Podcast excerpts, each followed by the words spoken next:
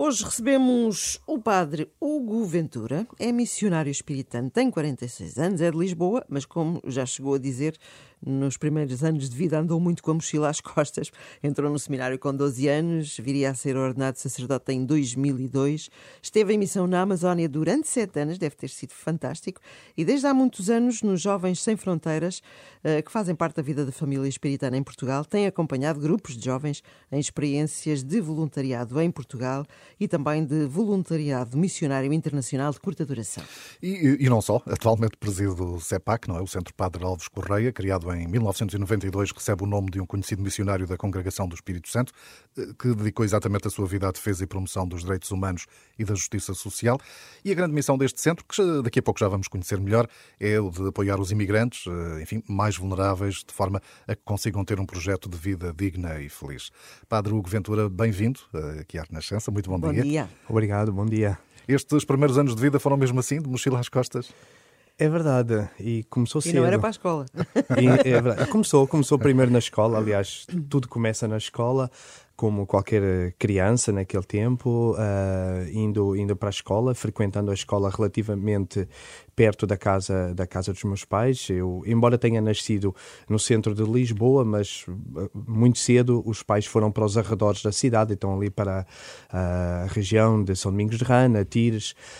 então foi lá que eu vivi um pedaço da minha, da minha infância, frequentando a escola primária, a escola preparatória ainda na ocasião, e e foi nessa ocasião que começou este primeiro questionamento, né? um bocadinho influenciado por outros, por outros colegas da mesma paróquia, sem muita reflexão na altura, confesso, e é verdade, eu tinha apenas 11 anos de idade quando fui Mas para o seminário. Mas a vida da igreja, já, uh, Sim, andava na catequese, como quase todas as crianças naquele tempo. E era mesmo uma criança terrível, como diziam os vizinhos? Era assim muito requieto? Era uma criança assim muito requieta, terrível, como diziam os vizinhos? É verdade, é verdade. Era assim uma criança muito, muito vivaça. Aliás, é, é, medindo assim um bocadinho as palavras, eh, acho que fazia parte do clube dos, se calhar, dos terroristas lá do bairro. Uh, mas uh, recordo-me sempre a, a expressão de uma, de uma senhora, minha amiga, vizinha, uh, que me dizia, depois de ser ordenado, quem te viu e quem te viu. Era exatamente isso que eu estava é a pensar, tipo de, tipo de expressão assim muito popular que, que, que, realmente retrata um bocadinho aquilo que foi, foi a minha vida. Mas por isso tudo começou cedo, realmente, com a mochila uh, e, sobretudo, uh, indo para o seminário, entrando para o seminário muito cedo. Eu fui para o seminário da Régua. Longe? Longe. A primeira vez que eu saí de casa com eu 11 anos de idade. se meu filho com 12 anos me desaparecesse daqui para tão longe. É verdade, é verdade. E uh, recordo ainda me recordo com com uma agradável saudade, eh, uma, uma visita uh, surpresa que o meu pároco e a minha mãe e mais duas ou três mães uh, de alguns jovens que estavam em formação que fizeram. Eu não sabia de nada, era a altura do meu aniversário e de repente quando eles chegaram ao seminário, enfim, a minha reação foi desatar a chorar, né? Aquela... Porque não vinha a casa sempre, não vinha, vinha nas férias, casa, eventualmente. Exatamente, então eu, entramos no seminário em setembro, Uh, a primeira vez que eu voltei a casa foi na altura das férias de Natal. Uhum. Uh, e não tinha o telemóvel na mesinha de cabeceira, E o telemóvel hoje, não, não é? sabia o que era isso. Claro. O telefone fixo era assim uma coisa que nem todas as pessoas ainda Muito tinham na altura. Uh, ainda me encontrei de vez em quando com uma outra carta que escrevi, inclusive aos meus pais. Isto hoje pode parecer assim um bocadinho pré-histórico, mas era engraçado. Era é? o que Enfim, havia. É, era o que havia. E agora e realmente... temos para olhar para elas e recordar. Exatamente. Agora é tudo muito efêmero, não é? É muito, exato. E às vezes até acabam-se perdendo essas. essas é, ficam essas naquelas, naquelas nuvens digitais, não é? é e às vezes tudo, as nuvens. depois tudo se perde, vem assim um vírus, um vento e, e, tudo se perdeu, não é? Bom, o, o padre Hugo uh, terminou o seu curso de teologia, penso que em 99, não é? 1999. Uh, e decidiu partir nada mais, nada menos do que para a Amazónia. É ali mesmo. É ali mesmo ao lado, não é? Ao dobrar da esquina. para a cidade de Tefé. É verdade, sim.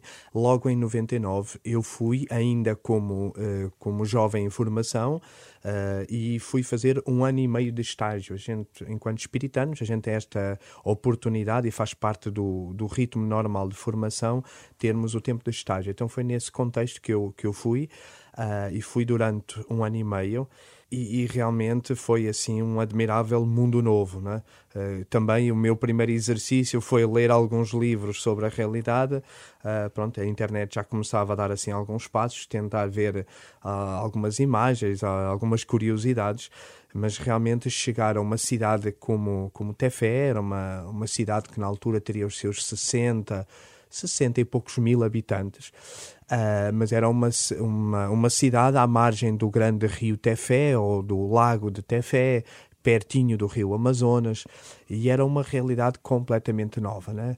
Uh, uma cidade já relativamente grande, não é? Com grandes bairros nos arredores, muita construção precária, sim. Os arredores da cidade era sobretudo construção uh, casas de madeira, não é? muita necessidade porque o emprego é muito pouco, muito uh, a oferta de emprego ou é da agricultura, da pesca, uh, os serviços prestados pela prefeitura ou pela câmara municipal local. Uh, e Portanto, depois... encontrou, encontrou uma população com muitas carências. Sim, é verdade, é uhum. uma realidade uh, que tem, mas tem os padre, seus grandes desafios. O Padre Hugo depois uh, foi ordenado em 2002 em Tires, mas mal pôde voltou para lá. Voltei e não ficou lá. só um ano e meio. Aí foram mais quase seis anos ao todo. Sim. Como é que é esta, eh, esta sua vivência? Esta aproximação aos espiritantes, que depois lhe permite, uhum. de facto, este caminho da missão, uh, como é que foi essa aproximação uhum. aos espiritantes e, e, em concreto, este, esta parte da sua vida que deve ter sido muito Sim. diferente? Uh, pois eh, tudo começou porque uh, perto da nossa da casa onde os meus pais uh, residiam, então ali em São Domingos de Rana, havia o seminário da, da Torre da Aguilha, onde os espiritanos viviam e vivem ainda atualmente.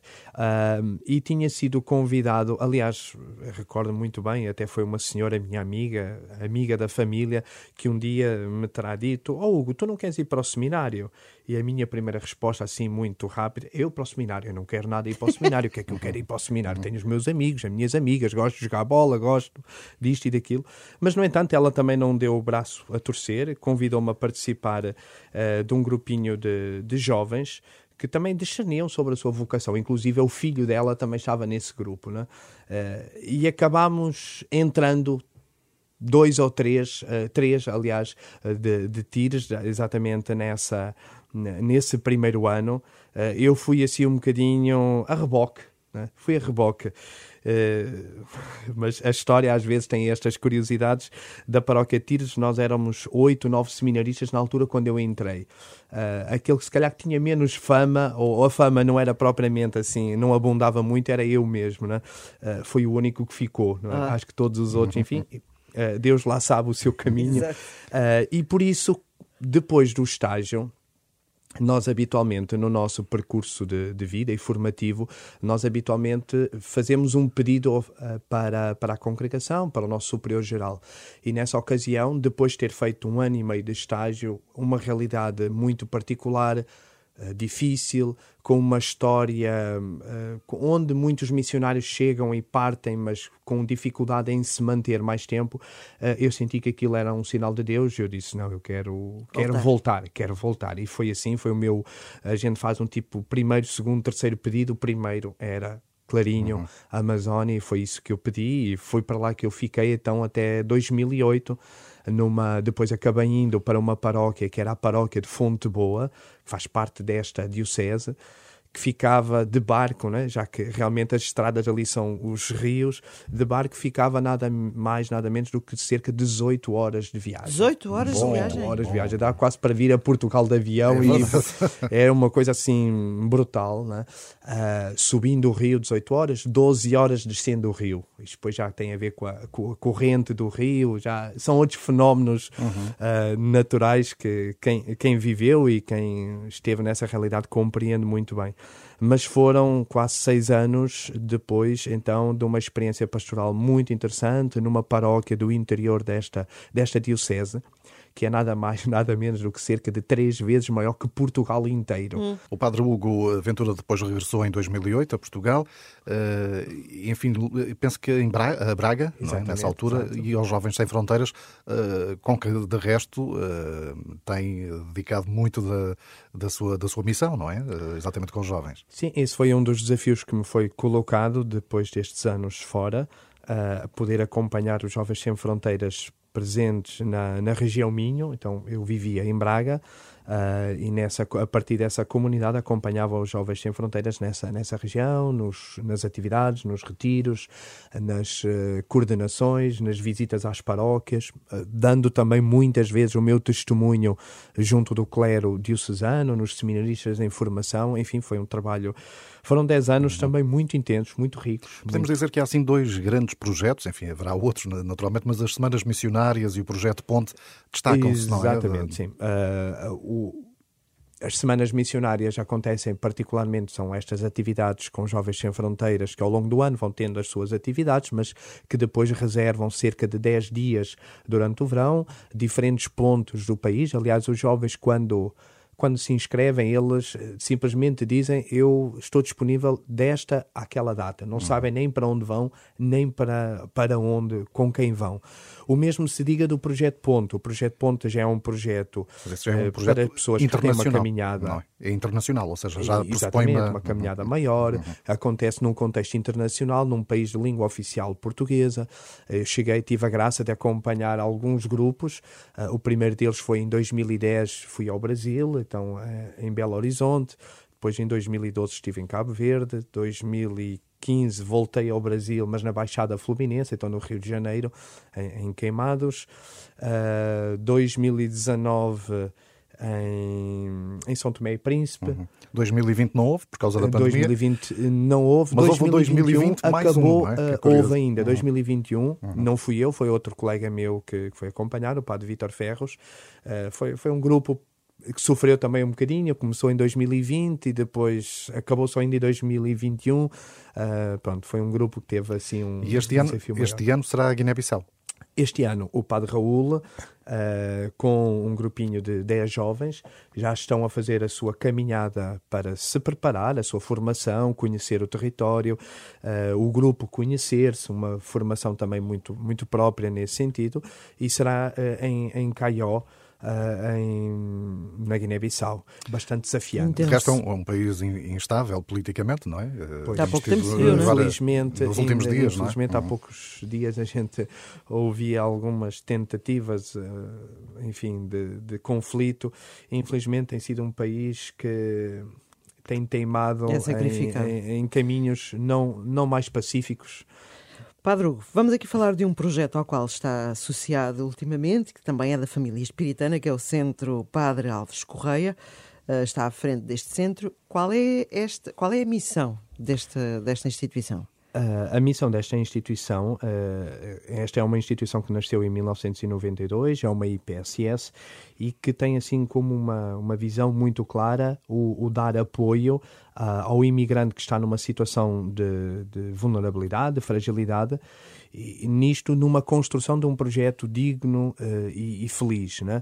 Cada pessoa não é mais um que chega naquela casa. E como é que eles chegam até ao centro? A melhor campanha publicitária que existe é o sucesso realizado na vida de outras pessoas. E realmente tem sido interessante que muitos chegam até nós através de conversas, pessoas da mesma terra, do mesmo país, que, olha, quando eu cheguei, eu tive o apoio desta instituição, senti-me bem, fui bem cuidado, fui bem apoiado, e isso, palavra leva a palavra, puxa a palavra, e, e essa tem sido, assim, a melhor internet, o melhor uh, jornal, uh, uh, as boas experiências têm levado a que outros tenham chegado a nós. Só, só fazer referência que a prova de que o centro tem todo este mérito e funciona, ganharam um prémio há relativamente pouco É verdade, tempo. foi assim com... Eh, nós entramos nesta aventura uh, num, num, programa que foi... Houve a primeira edição do programa 500 Miles, uh, promovido pela Fundação Manuel Violante e em parceria com a CUF, Uh, em que abriram a, a, a, diferentes organizações, instituições que têm este trabalho mais social no nosso país e nós entramos também como qualquer outra instituição. Mas foram oito meses de intenso trabalho, não é? E nós abraçámo-lo, até porque também este ano estamos a começar a, a um, um, aniversário. São 30 anos. celebrar os 30, 30 anos, anos. Uhum. de existência do CEPAC, então nós achamos que esta era a ocasião certa para reorganização, para tudo aquilo que fosse uh, implemento de, de, mudanças a nível de, de, áreas como gestão de pessoas, comunicação, recursos humanos, na qualidade, na avaliação do, do impacto. Tudo importantíssimo para a máquina funcionar bem, não é? Exatamente. Então é foi isso. para nós um momento muito feliz e foi assim na, uh, com, muito, com uma agradável surpresa que recebemos esse prémio que o FII inspira e foi acolhido com enorme satisfação e para nos inspirar também para que estes 30 anos sejam ainda mais, mais intensos e, e que seja um ano intenso de, de trabalho e de serviço. Pronto, e foi assim uma conversa inspiradora também com o Padre e Hugo Ventura. por onde nós andamos. andamos. O Padre Hugo Bem é um homem que anda por muitos sítios. Para os próximos episódios, noutras circunstâncias. Exato. Mas obrigado. Muito obrigado. obrigada também. Bom domingo. Bom domingo.